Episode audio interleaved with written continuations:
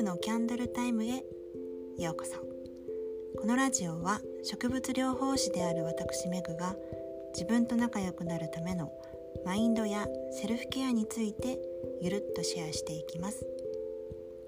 ほっと一息する時間を大切に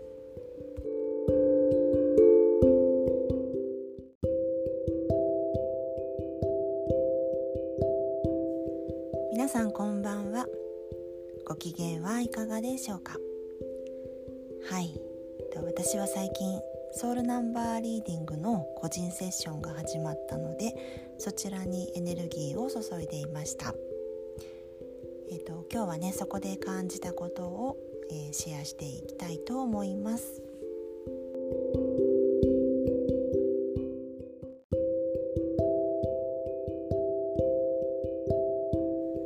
はい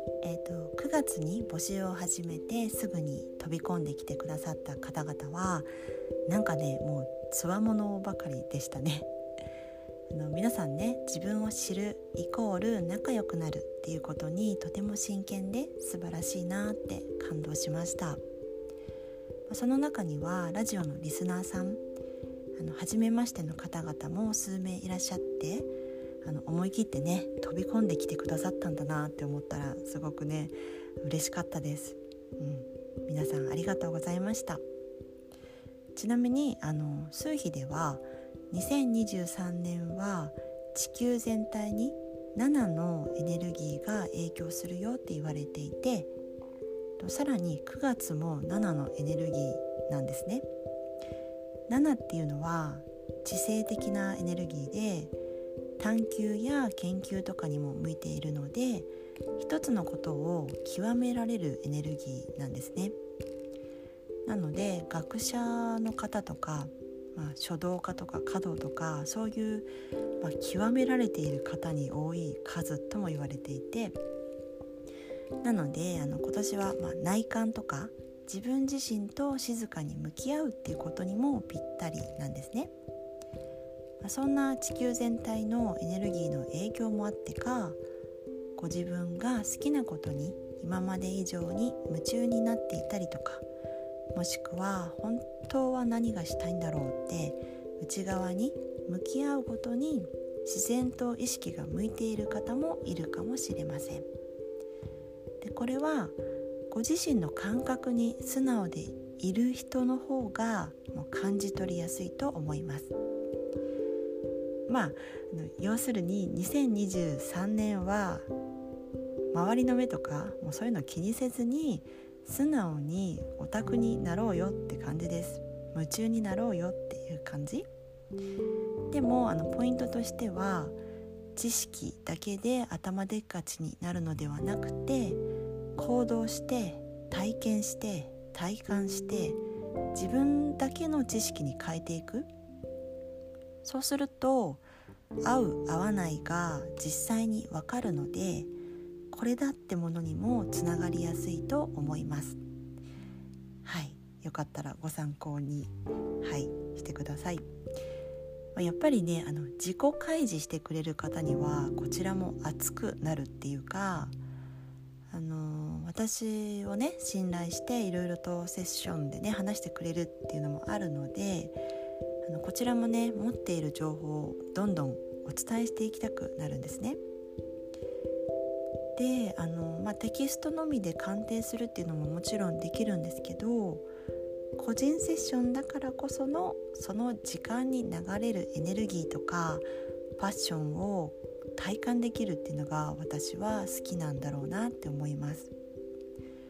あのあまりにも心を閉ざしているとあの抵抗感が強くてあの情報をね受け取れないっていう感じになる方もねうん中にはいらっしゃるんですよね。だからまあ魂との約束を思い出してもらえるようにもうトントントンってねノックをしながらほぐしていくっていうような感じです。わかりますかね？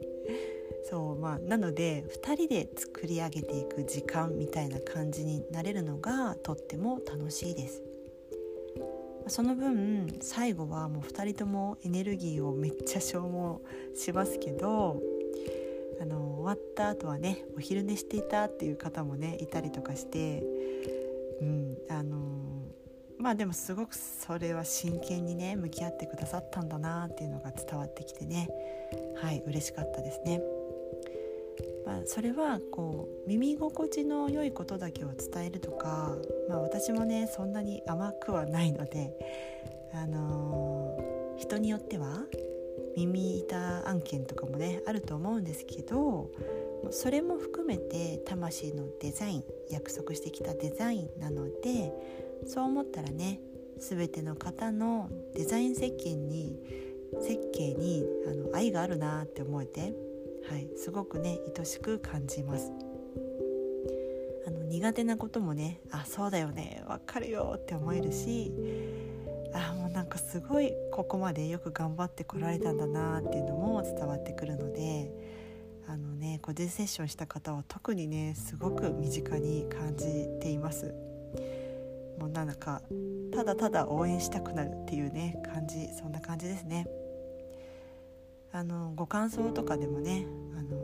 自分のことを大切にできるのは自分だけなんだっていうことが分かったとかあの自分と仲良くしようってメグさんがラジオで伝えている意味が腑に落ちたとか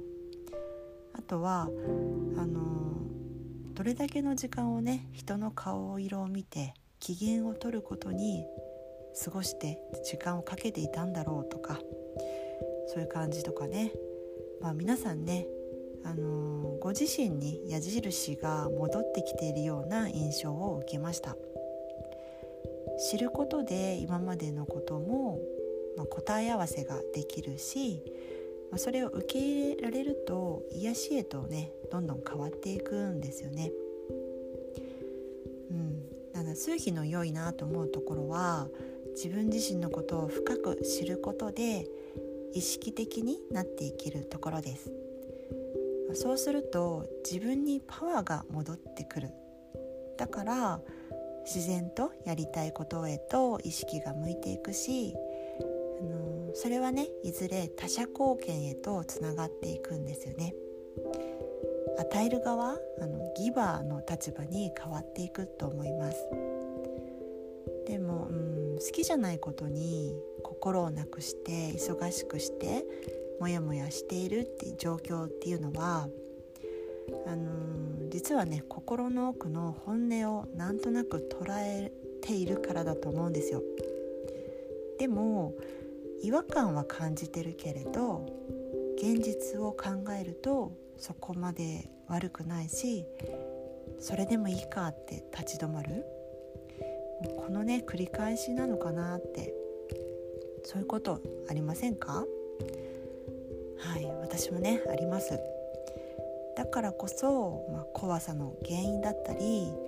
動けない原因をあえて捉えに行く。